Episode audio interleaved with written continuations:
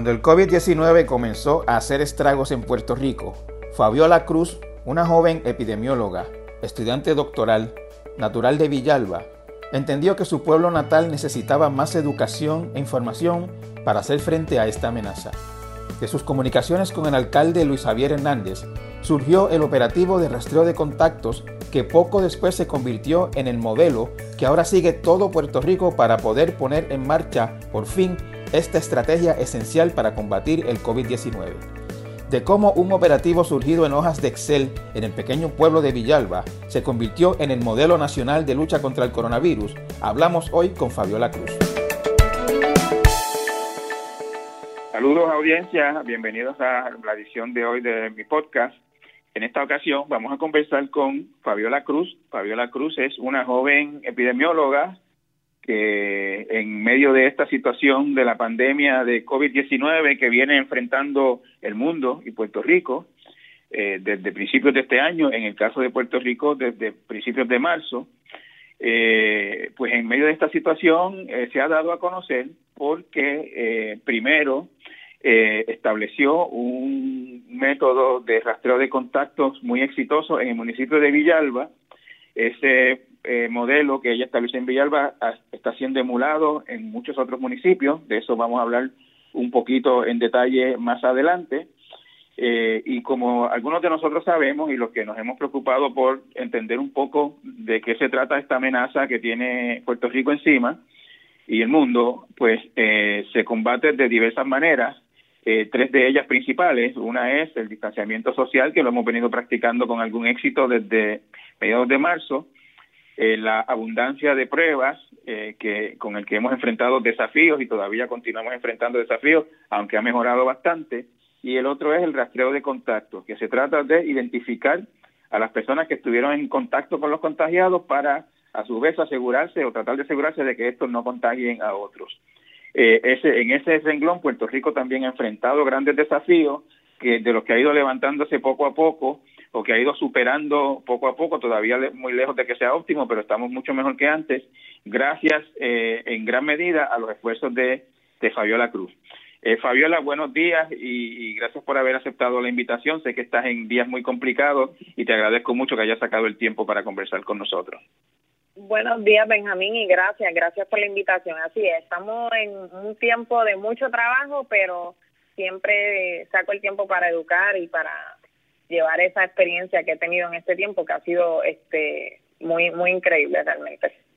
Yo, yo quería empezar eh, preguntándote, Fabiola, eh, ¿por qué Villalba? ¿Que, que, tú tienes alguna conexión con Villalba? ¿Cómo, cómo fue que empezó eh, esto en, un municipio como Villalba, este operativo de rastreo de contactos? Claro, pues mira, yo nací en Ponce, pero yo me crié en Villalba, en el campo de Villalba, en el barrio de Ajaos, este, y mi familia toda es de Villalba, tanto la familia de mi mamá eh, como la familia de mi papá del campo. Así que, pues claro, eh, Villalba yo lo llevo en mis entrañas y definitivamente mi, mi rol era pues como epidemióloga, como persona especialista en la salud profesional, eh, aunque estoy ahora empezando a coger todas estas experiencias y, y creciendo como profesional, pues mi rol era ayudar este a mi pueblo y pues definitivamente me puse a la disposición entonces de Villalba eh, que fue el pueblo que me educó también en mi escuela primaria, en mi escuela pública y que me vio crecer. Tú, tú, tú hiciste el contacto con el alcalde y le dijiste, alcalde, yo propongo hacer esto aquí.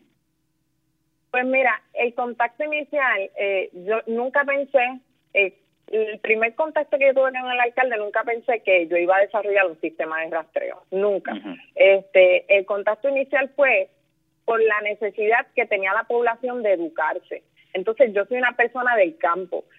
Muchos de mis familiares eh, no necesariamente están familiarizados con la tecnología que era donde inicialmente pues se estaba llevando a cabo la información en Facebook, en distintas plataformas, eh, la información para educar a la gente. Entonces pues había una necesidad de educar porque había mucho miedo en las personas.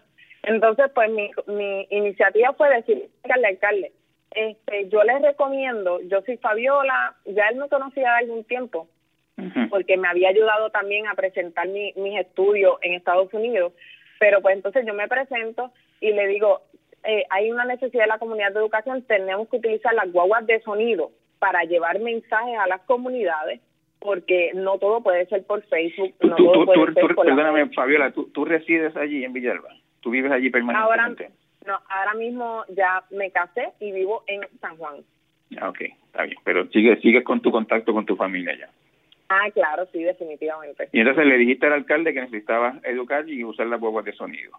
Utilizar las guaguas de sonido para llevar el mensaje a las comunidades. Y en efecto, así pasó. Este, el alcalde me dijo, pues, recomiéndame qué mensajes debo poner en las guaguas de sonido. Yo se los envié, los prepararon y ya en cuestión de una semana las comunidades de la montaña ya estaban recibiendo esa información por las guaguas de sonido. Todavía recuerdo la llamada de mi mamá que me dijo, Fabiola, el alcalde te hizo caso, este puso las guaguas de sonido y, están enviando educación, las estamos escuchando acá.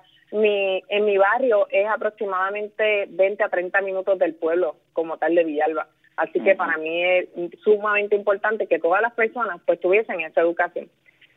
Ya partiendo de esta parte de la educación, eh, voy entonces a llevar lo que es y cómo la gente se siente segura en la comunidad.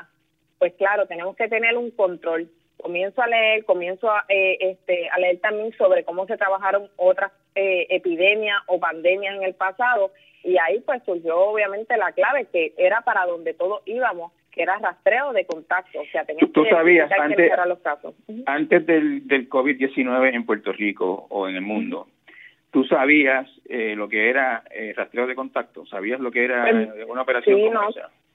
Claro, sí, pues como salubrista pública nos preparan eh, también para eso, las clases, eh, la respuesta de ébola se trabajó así, con el rastreo de contacto. Aquí en Puerto Rico se hace para eh, enfermedades de transmisión sexual, este, como eh, el HIV, así que no es un no es un concepto nuevo. El rastreo de contacto es algo que está desde en la época de sífilis, o sea, eh, tuberculosis, en muchas enfermedades infecciosas, pues esto se lleva a cabo. Así que es un concepto que conocíamos y que pues definitivamente eh, se sabía que hay que había que aplicarlo porque es identificar el caso, identificar los contactos y más con la naturaleza de esta enfermedad.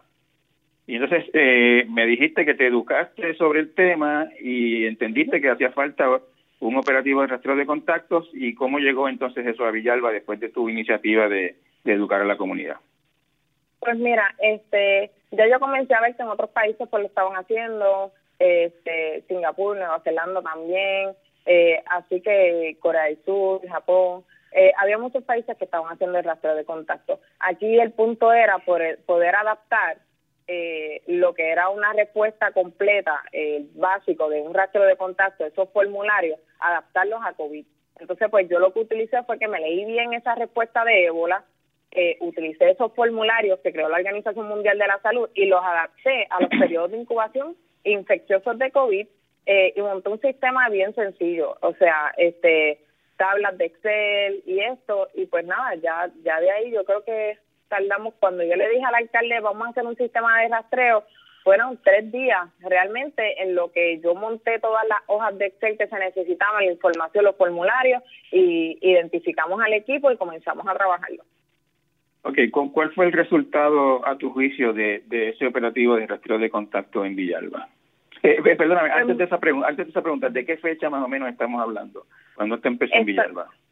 Estamos hablando de aproximadamente ya para el 26 estaba corriendo completo. ¿26 de qué? De marzo. De marzo, pues bastante temprano en, en, la pandemia aquí en Puerto Rico.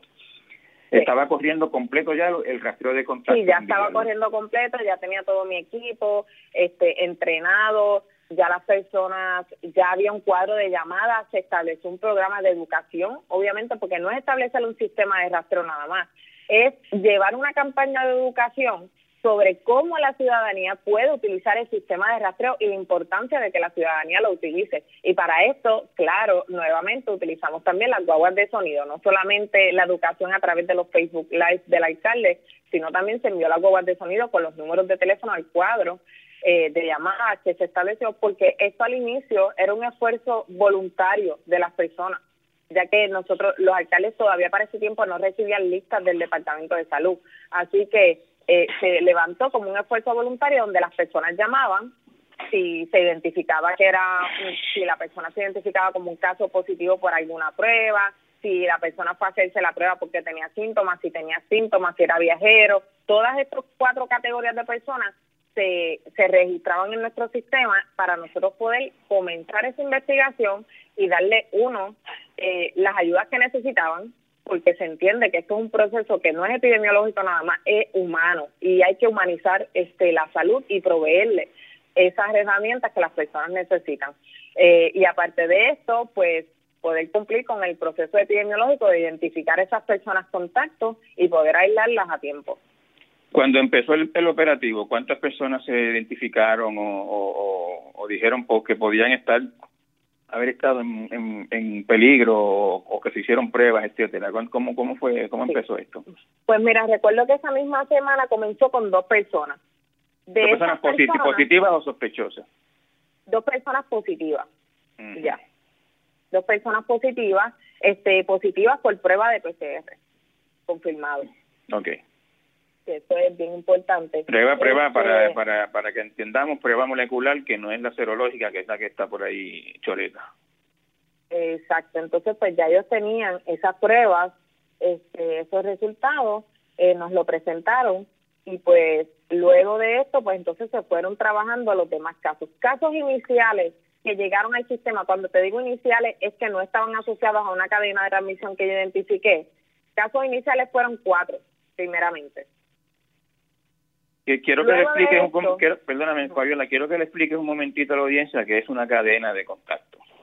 Claro, pues mira, cuando nosotros tenemos un caso inicial, esa persona va a pasarle eh, el virus posiblemente o a contagiar a otras personas con las que ha tenido contacto. Y a su vez, esas otras personas con las que ha tenido contacto pueden tener otra otra persona, otro nivel de personas con las que han tenido contacto. Y de aquí vemos una cadena que se va extendiendo en una primera línea de contagio, en una segunda línea de contagio, tercera línea de contagio.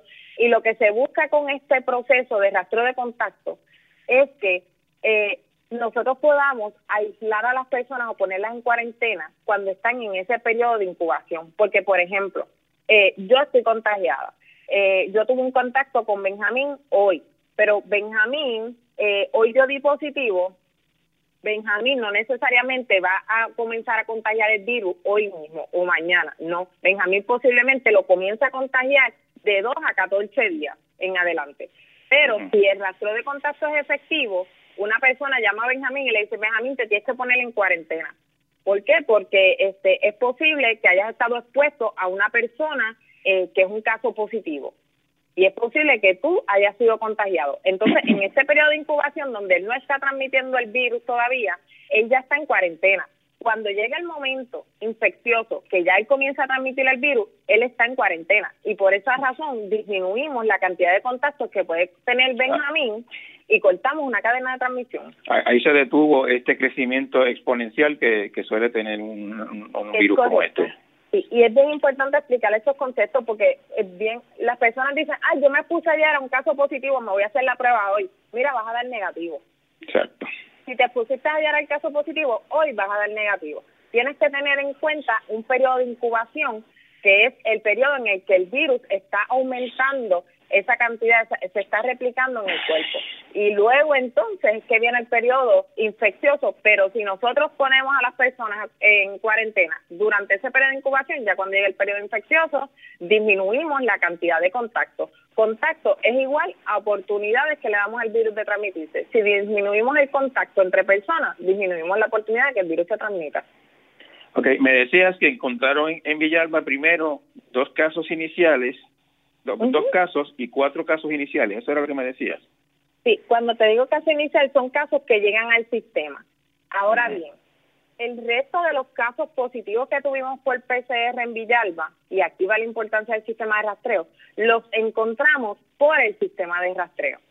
Porque de un caso inicial que yo tuve que me llegó a mi sistema porque tenía síntomas, yo siguiendo las cadenas de transmisión pude encontrar, eso es un ejemplo que te doy de, de una cadena de transmisión que, tuvimos en Villalba, pudimos encontrar otros nueve casos que eran positivos por PCR, que nos dieron positivo por PCR al virus y que no tenían síntomas.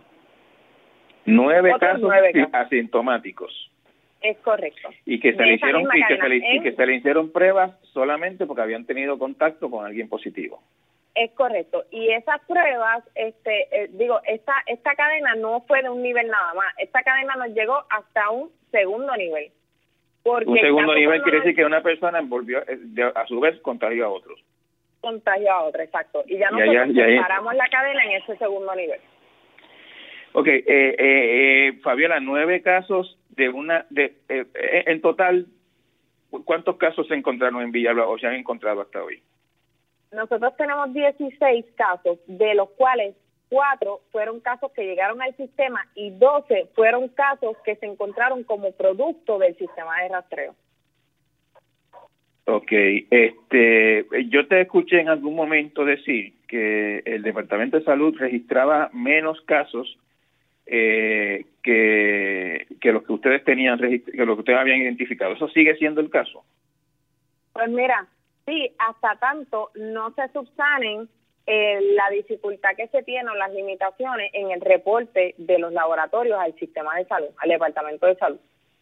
Eh, pues sí hay una unas problemáticas que se están trabajando en términos de que antes se utilizaban otras plataformas, ahora para la pandemia se cambió la plataforma, hay laboratorios que, que nos dicen que no que no han recibido esa educación o que no saben o que tienen problemas técnicos y hasta tanto no se subsanen todas esas diferencias y puedan entrar por fin todos los reportes al Departamento de Salud, porque muchos reportes se están quedando en otras plataformas que no son las plataformas que se están utilizando ahora mismo para reportes, según la, la ley. Este, así que hasta tanto no se subsanen esas limitaciones que hay, pues vamos a seguir viendo todavía esas diferencias, pero hay que trabajar, hay que trabajar en conjunto para eso. Y estos sistemas de rastreo permiten que si yo tengo más casos, nosotros podamos entrar ahora y robustecer el sistema del Departamento de Salud para decir, ok, mira, yo tengo tantos casos, estos casos son de este laboratorio. Ah, pues vamos a ver qué es lo que está pasando con este laboratorio y por qué no está reportando los datos. Ah, pues fíjate, este laboratorio estaba enviando los datos a la región por un PDF, o sea, por email y esos datos en PDF por email a papel, pues eso no es el sistema de reporte. Ok, pues vamos a, ver qué es lo que está pasando con el laboratorio. Tienen problemas de esto, de esto, de lo otro, no tienen personal. Pues entonces tratar de subsanar esas diferencias para poder ajustar este por fin lo que son los números en los municipios. Ok, volviendo rapidito a Villalba, antes de, de, pasar este, a lo que ocurrió en otros sitios a raíz de, lo, de la experiencia de Villalba, eh, esos 16 casos, eh, yo, yo como que vengo oyendo hace tiempo esos mismos 16 casos. ¿Eso quiere decir que no, no ha habido nuevos contagios en Villalba desde que empezó esto? desde hace tres semanas y media, yo creo que ya cuatro, tres semanas y media la semana pasada, ya cuatro semanas, yo no tengo casos nuevos positivos por PCR. Los únicos casos que me están saliendo son los serológicos. Eso es lo que las pruebas rápidas. Esto quiere decir, como se dice en el argot de esto, que en este momento, en lo que se refiere a Villalba como jurisdicción, el COVID-19 está controlado. No puedo decir eso, no puedo decir eso porque no tengo, yo no estoy haciendo una muestra representativa de la población. Lo que sí puedo decir es que no tengo casos nuevos con síntomas que me estén llegando al sistema y que yo tenga que activar un protocolo. Más hace, hace tres o cuatro semanas que no te llega un caso nuevo que no me llega un caso nuevo por PCR, pero estos casos que están entrando... Ah, no, dime, dime. Sí, estos casos que están entrando ahora por prueba serológica son casos que nosotros como científicos inicialmente hacemos el PCR y decimos, mira, esto no es un caso confirmado. Pero epidemiológicamente y clínicamente son casos que requieren más investigación. ¿Por qué? Porque hay veces este que no necesariamente el PCR, por ejemplo, puede haber una mala toma de muestra y ya ahí se te afecta el resultado de PCR. Puede ser que la persona, tienes que evaluar el criterio clínico. Si la persona presenta síntomas y no logras confirmarlo por PCR por alguna razón, ya sea porque el virus ya se está replicando en el pulmón y no se está replicando en la parte este, superior, eh, aunque deberíamos este poder identificarlo por alguna razón, por criterio clínico, hay que dejarlo ahí como un caso probable. Este, Y pues son casos, y si está, tiene algún link epidemiológico, algún enlace epidemiológico, porque por ejemplo, si es un caso probable que eh, tiene un familiar en su casa que es positivo por PCR. Pues es un caso que yo tengo que levantar bandera. Claro. Y, pues por lo menos con estos casos se va a tener que hacer el esfuerzo de mantenerlos en esa cuarentena, monitorear los síntomas y evaluar, investigar un poquito más allá el por qué este, ocurrió esa situación o si simplemente fue que dio positivo porque tuvo una reactividad cruzada en esa prueba con otra exposición a coronavirus de los que causan catarro común este en el pasado, que eso pues también puede pasar, pero a la a no al no conocer bien lo que está pasando, que cuál es mi instinto, prevención. Así que yo voy a prevenir. Yo te hice esa pregunta, eh, Fabiola, de la, del posible control de los contagios, eh, porque yo sé que esa es una de las metas del, del, del, operativo de rastreo de contactos, que si tú logras rastrear eh, a la mayoría o a casi todos los contactos de los contagiados y los aíslas, los pones en cuarentena y logras que pasen su posible enfermedad sin contagiar a más nadie, pues así es que se controla esto, básicamente. Este, así, por ejemplo, se hizo en, sitios donde ha sido sumamente exitoso con esto, como es el caso de Nueva Zelanda, que es como el, como el estándar mundial en esto. Es este, correcto. Y sería muy bonito ver que en algún momento los casos nuevos que estemos teniendo sean producto del sistema de rastreo. Por ejemplo, que un 80% de los casos que se reportaron hoy fueron porque se encontraron por el sistema de rastreo y no casos que llegaron a un hospital o que llegaron a un médico. Eso es el fin de tener estos sistemas de rastreo, que sí podemos ver un aumento de casos, pero es bien importante que llevemos ese mensaje. Si se ve un aumento de casos, por una vez implementen al 100 estos sistemas de rastreo, no es que no está funcionando el rastreo, al contrario. tenemos que ver los porcentajes de cuántos casos se están identificando por el rastreo, porque nuestro fin es poder llegar a esas personas y aislarlas eh, a tiempo para que no puedan continuar este, transmitiendo ese, ese virus y que pase eh, como ahora como Villalba. De momento yo vi un aumento de casos y yo dije, wow, nueve casos.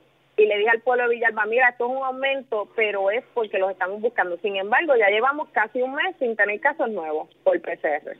Ok, eh, eh, Fabiola, ¿tú miraste o estudiaste en términos de la población de Villalba esos 16 casos, esa prevalencia, si era alta, baja, normal, preocupante? ¿Eso, eso lo, lo estudiaste?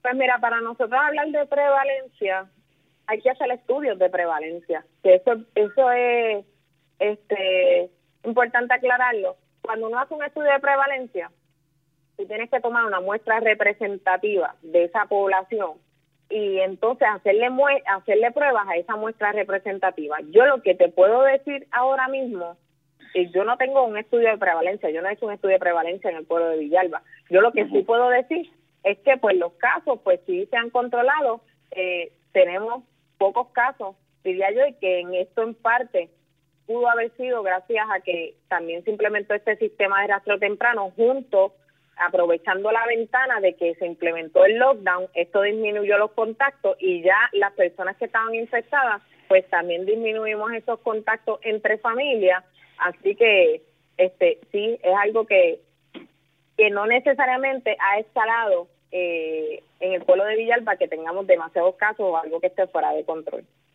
Sí, mientras esto ocurría en Villalba eh, y tú, este, con la, con el apoyo, obviamente, del alcalde, este, eh, montabas este operativo de rastreo de contacto a nivel de Puerto Rico, pues teníamos un reto enorme con esto porque el Departamento de Salud básicamente se, se tiró esta carga encima y no contaba con los recursos y no aceptó eh, varias ofertas que se le hicieron de, organizaciones eh, como el Fideicomiso de Salud Pública en algún momento y el equipo médico que asesoraba a la gobernadora en otros de, operativos de rastreo de contacto.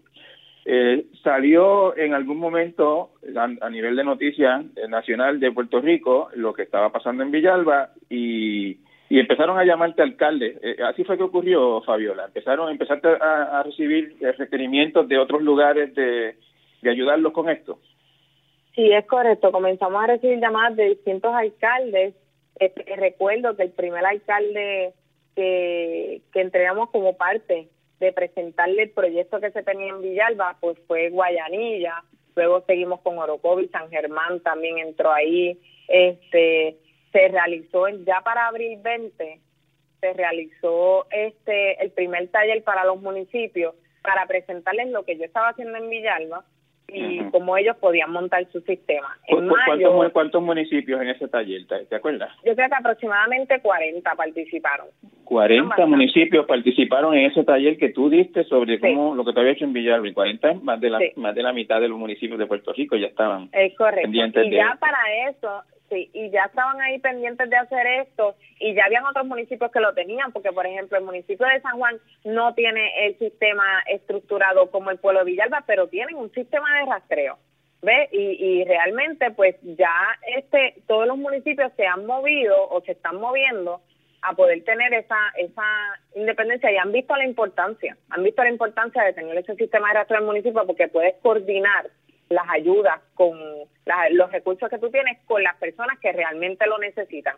Pues si nosotros mandamos a ir al contacto o a, poner en cuarentena un contacto, pues proveerle la comida, este, los médicos, telemedicina, psicólogos eh, y distintas cosas que necesitan para trabajar con el problema. Así que sí, eh, pero sí vi ese apoyo de los alcaldes. Hice un segundo taller en la primera semana de mayo. Ya la segunda semana de mayo, pues entonces yo creo que para el 13 de mayo fue que tuve la primera reunión acá con el secretario de salud. Ok, eh, antes de llegar al, secretario de salud, eh, al día de hoy, Fabiola, eh, ¿tú, ¿tú tienes idea, constancia de cuántos municipios están haciendo operativos de rastreo de contactos eh, eh, bueno, efectivos, este, que, que, que, que, Esa es la palabra. Esa es la palabra. Este sí sé que hay municipios que están haciendo rastreo de contacto, pero ahora en esta solicitud de propuesta que yo les envié para que me mostraran los que ya tenían un sistema de rastreo, que me muestren lo que están haciendo, los que no tienen un sistema de rastreo, pues yo les presenté la propuesta para que supieran cómo organizarlo. Eh, pero yo creo que aproximadamente como 15 estaban trabajando algo cercano a lo que era un sistema de rastreo de contacto. Lo que pasa es que eh, veo que muchas personas están confundiendo lo que es rastreo de contacto y lo que es identificación y seguimiento de casos. No sé si me entiendes. Porque, sí, totalmente, totalmente. Sí, No, es, no es lo, yo no puedo llamar rastro de contacto a que yo identifique el caso, sepa dónde están y les provee ayuda. Eso no es rastro de contacto, eso es identificación de caso, investigación y seguimiento del caso. Y es un, un aspecto muy importante. Para, para, para rastreo de contacto tienes que buscar los contactos, tienes que hacerle prueba a los contactos, darle seguimiento a los contactos y proveerle pues pues esas ayudas también como parte de los municipios. Así que en eso estamos estandarizando este esa respuesta. Al día de hoy eh, que estamos hablando, tú dirías que el, operativo de rastreo de contactos como es, como, como dice el libro, eh, hay aproximadamente 15 municipios. Sí, entiendo que, que deben estar cerca de esos 15. ¿Puedes, puedes mencionar algunos municipios que tú dices, wow, aquí lo, lo aprendieron bien, lo están implantando bien, me siento orgullosa de cómo lo hicieron? Pues mira, este, ahí tengo Orocovi, tengo Guayanilla, este Ponce lo estaba comenzando también, está San Germán que está haciendo un buen un buen sistema de, de rastreo de contactos, eh, Juana Díaz había comenzado también un sistema, eh, San Juan, por lo que me han explicado, es un sistema también bastante robusto y muy bueno. A mí, me, en el caso de San Juan, me consta por, por, por, cosas, por gente con la que he hablado que, claro. que lo han llamado, gente que me dice, mira, me llamaron del municipio porque porque alguien me identificó como contacto. correcto. sí. Y pues sí, no, definitivamente ellos tienen un muy buen sistema y pues ahora esta semana los voy a estar visitando también, este junto con la doctora Arizona para aprender otras cosas que, que pudiésemos estar haciendo a nivel de Puerto Rico y que no se no se hayan estado haciendo. Este, no, no, no, que, que, te iba a mencionar que, que cuando la gente le, leía de operativos de rastreo de contacto eh, exitosos, eh, no sé, en Singapur con los teléfonos celulares, en Nueva Zelanda, eh, Corea del Sur y este toda esta cuestión tecnológica y bla bla bla. Y, y yo por lo que tú me explicaste, tu, tu operativo es básicamente con, con, teléfono normal, llamando gente y anotándolos en, en, en Excel. Este, correcto. Así empezó. ya ahora con el fideicomiso, pues Este, otra cosa sí que no discutimos, para abril 21 también el fideicomiso se integró y me prepararon una plataforma de acuerdo a mis necesidades y las variables, lo que yo necesitaba, y ya entonces la plataforma pues permitió que, que se recogiera mejor esa información. ¿Una plataforma, tú quieres decir una plataforma web, una página web o algo así?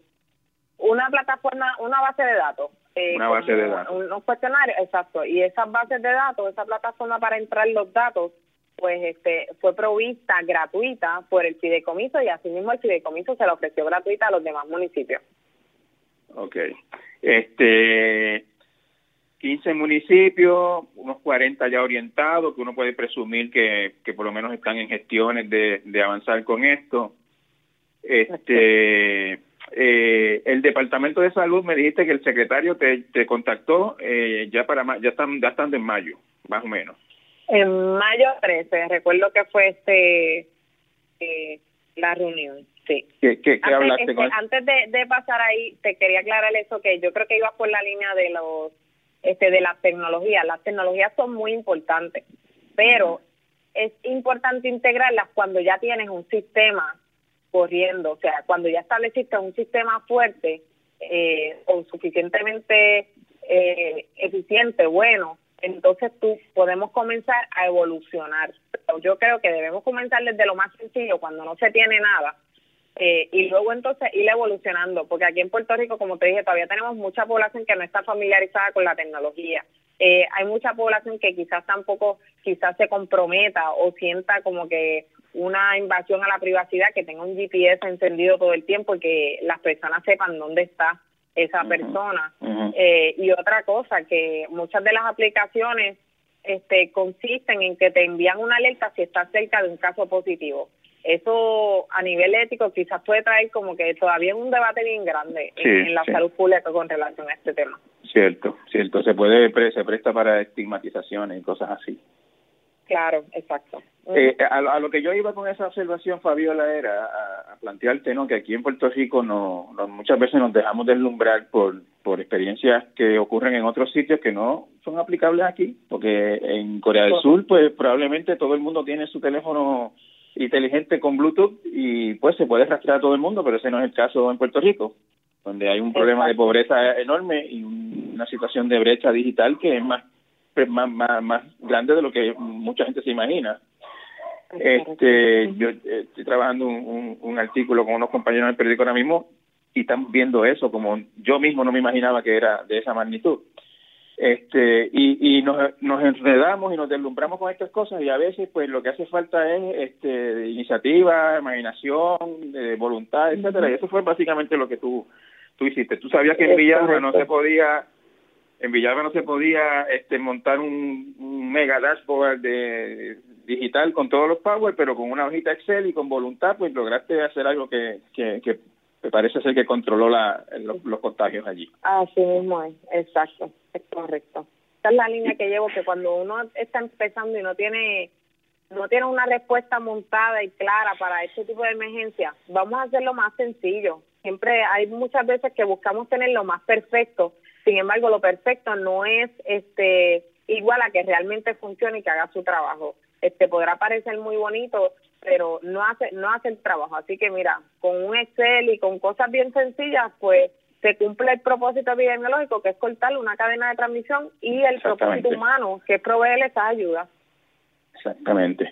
Eh, Fabiola, en tu reunión con el secretario de Salud, ¿qué pasó? Cuéntame, de, ¿qué, qué, qué, iniciativa está corriendo a, raíz de eso, si alguna, o, cómo te fue? Pues mira, pues en esa reunión este, el secretario de Salud me permitió, él me explicó primero este, todo lo que estaba pasando, obviamente, en, en el Departamento de Salud, la respuesta, todo el marco. Eh, Y luego entonces, pues me permitió eh, darle una presentación sobre lo que yo tengo en el sistema de, de Villalba, sobre lo que estábamos realizando en el pueblo de Villalba y la importancia de tener ese sistema.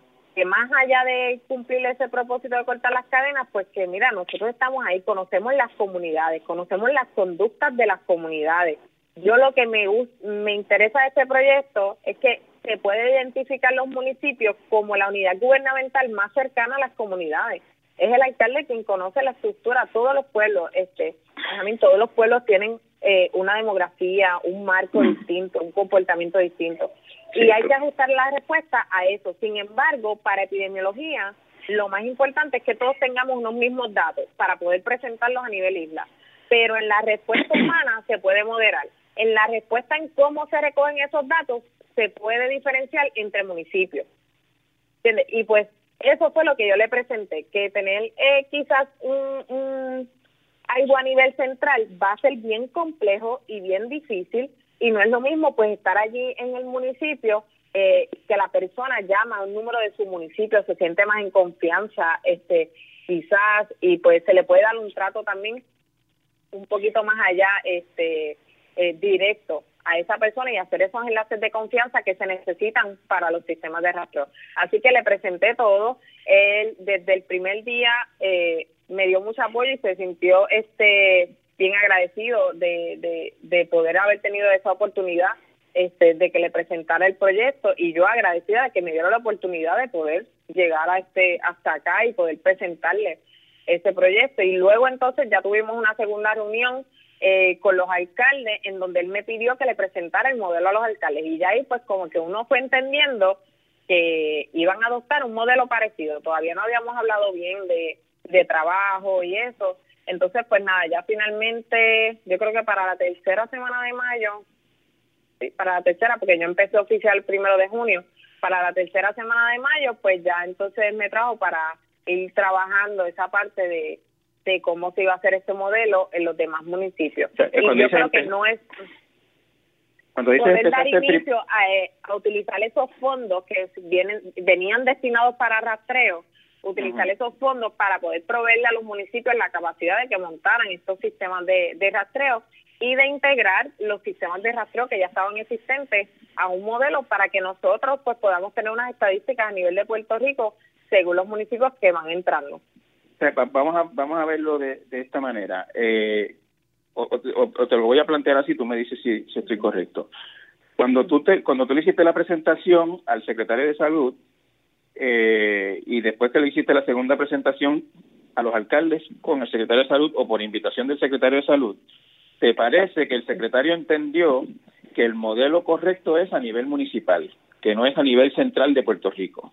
El que el secretario se dio cuenta de que así es que hay que hacerlo quizás este yo diría más que eso dio cuenta que así que hacerlo que el municipio podía darle soporte y apoyo y robustecer alguna respuesta a nivel central. Yo creo que sí, siempre se tiene que tener la respuesta a nivel central para trabajar eh, asuntos este, especiales. Por ejemplo, un brote grande que ocurrió de una actividad que, que llevaba a distintos municipios y poder tener alguien a nivel central, un grupo a nivel central que ayude a coordinar las respuestas en los distintos municipios.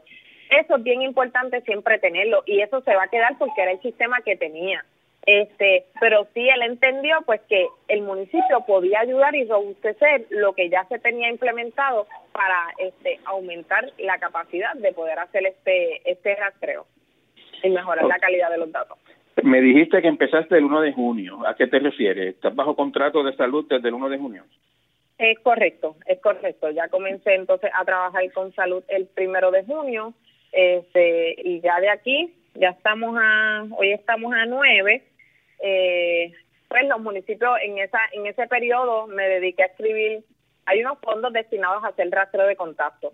Así que esos fondos, pues se le va a permitir a los municipios tener acceso a los fondos, pero todos sabemos que pues tienen que tener una estructura, tenemos que tener unas bases de unos datos que ellos me deben reportar entonces a mí acá a nivel central para yo poder presentar las estadísticas a nivel de Puerto Rico. Y eso es lo que se preparó una propuesta, una solicitud de propuesta de los municipios, más bien solicitud de fondo eh, que lleve acá que en donde ellos me expliquen si ya tenían una estructura formada, qué es lo que tienen eh, y cómo entonces ellos entienden eh, la cantidad de dinero que necesiten para educación, para material, para todo lo que sea, que se le describieron las partidas en la propuesta, este y pues se le sometió entonces a los municipios. Eso fue el miércoles pasado, que se le envió esa propuesta a los municipios. Ya luego de esto, al día de hoy, eh, lo primero que ellos me tienen que someter es una carta de intención como que me van a someter la propuesta. Al día de hoy ya 50 municipios habían sometido esta esta carta de, intención. Para tu, tu, tarea desde el Departamento de Salud es eh, montar operativos o ayudar a, asistir a municipios eh, montando operativos de rastro de contacto que se van a, financiar con dinero este, provisto por el gobierno federal, entiendo yo, para eso. Es el CARES Act. es correcto. El CARES Act tiene una partida que es para rastro de contacto. Entonces, mi trabajo va dirigido a poder montar esta respuesta a nivel de los municipios, integrarla con el nivel central y con las demás respuestas que se tengan a nivel central para que haya una uniformidad. Y aquí yo trabajo entonces en conjunto con las epidemiólogas, la doctora Jessica Irizarri, que estaba a cargo, que está a cargo del sistema de rastreo central. Entonces, trabajamos en conjunto para que se pueda tener una uniformidad. ¿Y por qué eso es importante? Porque ahora mismo no todos los municipios quizás estén interesados en poder recibir esos fondos para montar sus sistemas a nivel municipal. Entonces, pues no se le puede forzar al municipio a que lo tiene que hacer obligatoriamente. Así que este, estos municipios pues tienen que ser cubiertos por una respuesta entonces a nivel central, que era la respuesta que se estaba llevando a cabo. Y así podemos quitar la carga del nivel central de que en vez de tener los 78 municipios, pues va a tener aquellos municipios solamente que no, pues no interesaron en recibir los fondos para poder este contratar a su equipo de trabajo para hacer rastreo. Eso se hace a nivel central. Fabiola, yo, yo este, te escucho, este, eh, puedes hacerme toda esta historia de cómo empezaste en Villalba y que te llamaron de aquí, te llamaron de allá y después te reuniste con el secretario y todo eso. Y dicho así, parece fácil o, o, sencillo, ¿no? Como que fue algo que ocurrió sin, sin tropiezo. Este, eh, sí, no, y definitivamente ha sido fuerte. Ha sido yo fuerte. Sé, yo sé, yo te quiero preguntar lo que me puedas contar. Me imagino que hubo en el camino eh, algún recelo político, cuestiones burocráticas, este, apatía. Este, cuéntame cuáles han sido esos, esos obstáculos que te has encontrado en el camino. Pues mira, este, más allá, yo obviamente estoy terminando acá mi, mi doctorado y también estoy escribiendo mi tesis doctoral y el tiempo que, que es fuerte, o sea, el trabajo completo ha sido bien, bien fuerte. En términos políticos, fíjate, eh, yo siempre he sido bien neutral con estas cosas y yo llevo el mensaje de que es una respuesta de salud pública y yo se lo digo inmediatamente yo comienzo una conversación con algún eh, o alguna persona, algún alcalde, algún político, mi statement es que esto es una respuesta de salud pública y que cualquier otro interés político aquí no va. Incluso si usted es político, realmente su deber es servir al pueblo. Por tanto, es ser imparcial en términos de esta, de estas respuestas de salud y poder este ayudar al pueblo dirigiendo unas respuestas de eficiencia. Así que en estos términos, los políticos han sido bien respetuosos conmigo y no he tenido este tipo de problemas. Incluso los alcaldes han sido sumamente cooperadores, sin importar que Villalba es un pueblo popular. Eh, he tenido pues todo el, el, apoyo de la Federación de los Alcaldes, que son increíbles y también me han apoyado muchísimo. Así que yo no he visto esa barrera. bueno, me, dijiste que, me dijiste que mencionas mencionaste, has mencionado más de una vez como un ejemplo, un buen ejemplo, Orocovis, que yo tengo entendido que es Orocovis también, sí, es correcto, es correcto, sí. Yo, yo, antes de ir a la próxima etapa de la burocracia, yo, yo lo que me refería más que así como a política partidista así de ese nivel, era como que alcaldes este, con alguna reserva digamos, o, alcalde o, o, hasta secretario, si fuera el caso, con alguna reserva de no, yo no quiero hacer esto porque va a parecer que no lo hice antes y el, público y la primaria y qué sé yo, yo no puedo lucir ahora como que estoy empezando el reactor de contacto dos meses tarde. Este, e, ese tipo de actitudes así, ¿te encontraste por el camino? Pues mira, no, no, no, realmente no, no me he encontrado con ese tipo de actitud eh, y yo creo que es porque uno, el rastro de contacto, el momento para empezarlo es ahora, o sea, ya pasó no lo montamos al principio o, no se montó en, en, su capacidad completa al principio, pero definitivamente montarlo ahora nos va a ayudar a cortar las cadenas de transmisión de los próximos casos. Y eso es lo que tenemos que ver, porque si decidimos no montarlo porque ya es tarde, pues los próximos casos que salgan, pues entonces van a seguir corriendo esas cadenas de transmisión y no va a haber un sistema para poder cortarlo. Y en términos de que políticas nunca, nunca me han traído el tema de política primaria, incluso acá en términos de el secretario de salud ha sido bien dispuesto de que yo pueda implementar este sistema y no me ha presentado ningún tipo de, problemática política. Y, y pues, en términos de la, en términos de la en términos de la burocracia y, y yo sé porque lo he visto con mucha gente. sí lo he visto con mucha gente que pues que la que, que encuentran mucha apatía. Los empleados públicos eh, eh, han sufrido mucho por mucho tiempo de, de, ineficiencia de que de que no le hacen caso de y entonces llega gente como tú nueva entusiasmada y de momento se encuentran con todas esas caras largas. Aquí viene, esta es la, esta es la próxima. Este, este, este es el, como dicen por ahí, the flavor of the month. Este, ¿Has encontrado ese tipo de actitudes de, de apatía, de, de, no cooperación, de, incredulidad, etcétera? Pues mira, yo creo que la clave a eso, este, eh, Benjamín, es que tú puedas integrar a la gente porque desde el primer día, cuando tú llegas, tú tienes que, hay que comprender, y yo los entiendo perfectamente, que quizás al principio cuando yo llegué, pues había una cierta resistencia eh, en, en poder este compartirme la información o las cosas. Sin embargo, eh, hay que reconocer que, como bien dijiste, estas personas llevan años aquí en el Departamento de Salud que quizás no han sido escuchados, que quizás no han, han sido este, reconocidos por el trabajo que han hecho este y que estos trabajos muchas veces se ven tronchados por la burocracia. eh, y pues claro, llego yo de Villalba, van a hacer un proyecto nuevo y de momento pues todo el mundo conoce y, y, el Departamento de Salud parece como si no hubiese hecho nada y ahora Fabiola va a resolver un montón de cosas. Pues mira, aquí lo más importante es que se le dé reconocimiento siempre, siempre, siempre a las personas que, que han llevado voz aquí dentro y que, y que están haciendo los proyectos de integrarlo. Yo soy una persona que yo integro a todo el mundo que tenga que ver con la respuesta. Claro está, que tenga que ver con la respuesta, va, yo los integro y yo discuto las cosas. Otra cosa importante, hay que ser humilde, porque yo estoy comenzando una carrera. Aquí hay personas que llevan 20, 30 años y son personas que tienen una experiencia brutal. Entonces tú te sientas, tú tienes que llegar aquí, sentarte y escuchar, escuchar a las personas, porque cuando tienen estos sentimientos de apatía eh, o resentimiento es porque algo les hace falta, este, algo se necesita y necesitan ser escuchados. Entonces tú escuchas y aprendes. Para yo poder hacer esta solicitud a los municipios, este, las doctoras aquí, Jessica Irizarry, la doctora Encijar, la doctora Rubí Serrano, me ayudaron muchísimo en estos términos fiscales de las cosas que yo tenía que incluir en esa propuesta porque hay otra otra parte administrativa que uno tiene que ir reforzando y mejorar. Así que yo creo que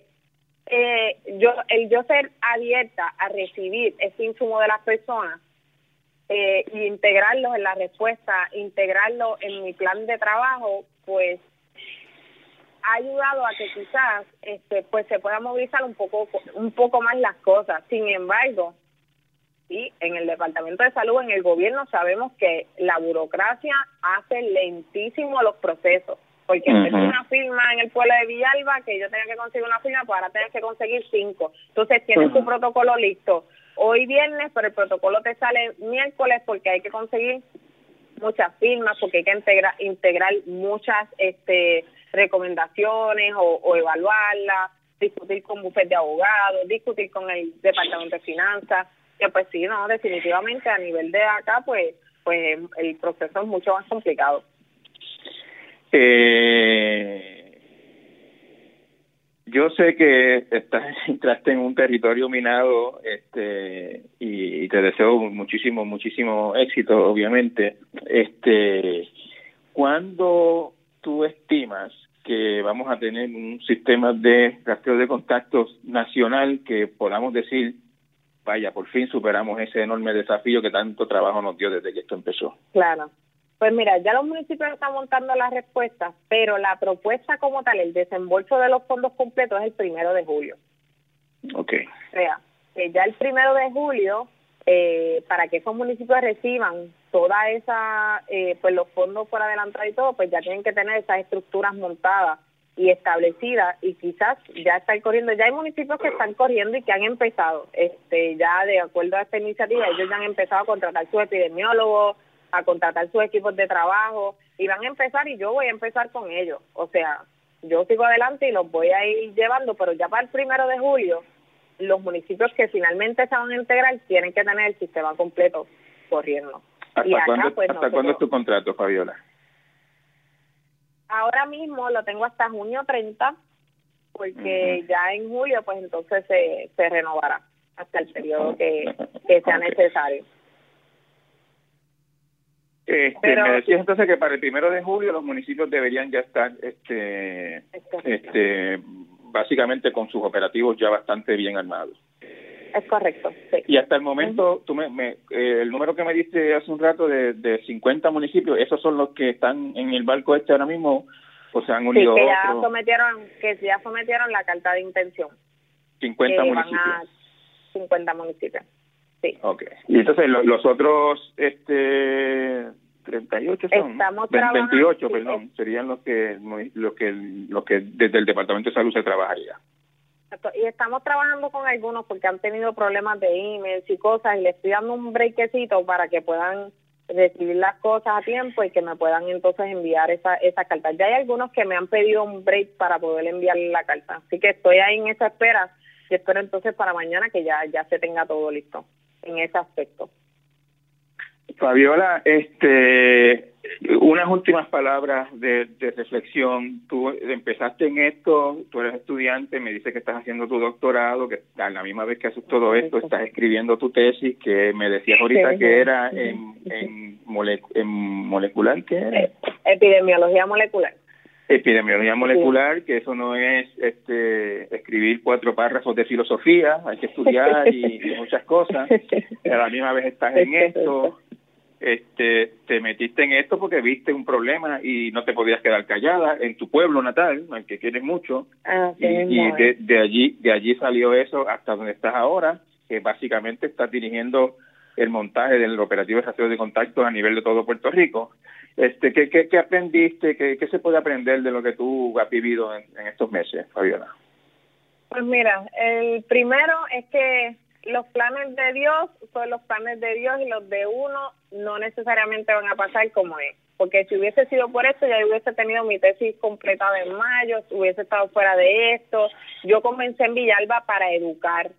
Eh, y mira cómo ha aumentado la responsabilidad y ahora, en menos de dos meses, pues estoy ahora en el Departamento de Salud tratando de, de ayudar a levantar entonces esta respuesta también y de dar soporte al sistema de rastro que se tenía. Así que hay que trabajar con el día a día y siempre ser positivos este y eliminar el hay que controlar el fatalismo. Muchas veces nosotros los puertorriqueños somos como que, ay, esto no va a mejorar, sí, esto va a mejorar.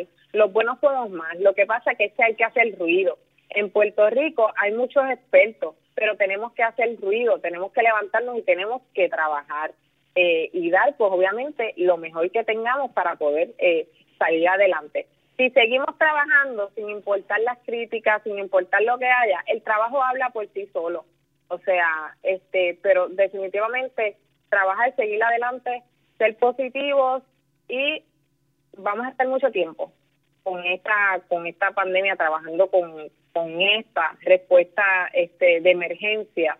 Así que mucha prudencia, eh, todo va cambiando, que es importante para los medios de comunicación este, definiciones, el tiempo de, incubación de un virus. ¿Por qué? Porque estamos conociendo el virus.